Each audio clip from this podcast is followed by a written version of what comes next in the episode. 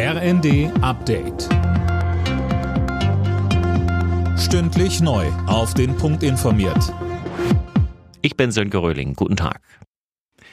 Die Hochwasserlage bleibt vor allem in Niedersachsen kritisch und für die kommenden Tage ist neuer Regen angesagt. Das könnte die Lage an der einen oder anderen Stelle noch verschärfen, sagte Niedersachsens Innenministerin Behrens im Deutschlandfunk. Fast ganz Niedersachsen stehe unter Wasser. Rund 100.000 Einsatzkräfte sind im ganzen Land im Einsatz. An der Elbe in Dresden entspannt sich die Hochwasserlage dagegen langsam wieder. Längere Praxisschließungen in Deutschland. Damit droht der Chef des Ärzteverbands Fürcherbund Heinrich jetzt in der Rheinischen Post. Und zwar, wenn sich beim Gipfel mit Gesundheitsminister Lauterbach in anderthalb Wochen keine Lösung abzeichnet. Die niedergelassenen Ärzte wollen unter anderem mehr Geld. Russland hat die Ukraine mit der wohl heftigsten Angriffswelle seit Monaten überzogen. Nach ukrainischen Angaben wurden mindestens zwölf Menschen getötet, über 70 verletzt.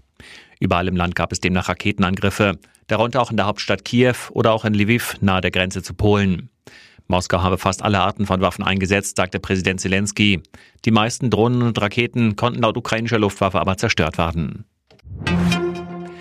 Zu den wertvollsten Unternehmen der Welt gehören in diesem Jahr auch zwei deutsche Konzerne. Der Softwarekonzern SAP landet in der Liste der Unternehmensberater von EY auf Platz 61, Siemens auf Rang 88. An der Spitze steht wie im Vorjahr Apple. Bei der Vierschanzentournee steht heute in Oberstdorf das erste Springen an. Mit dabei sind fünf Deutsche mit Top-Voraussetzungen. Andreas Wellinger hatte gestern die Qualifikation gewonnen, knapp vor Karl Geiger. Alle Nachrichten auf rnd.de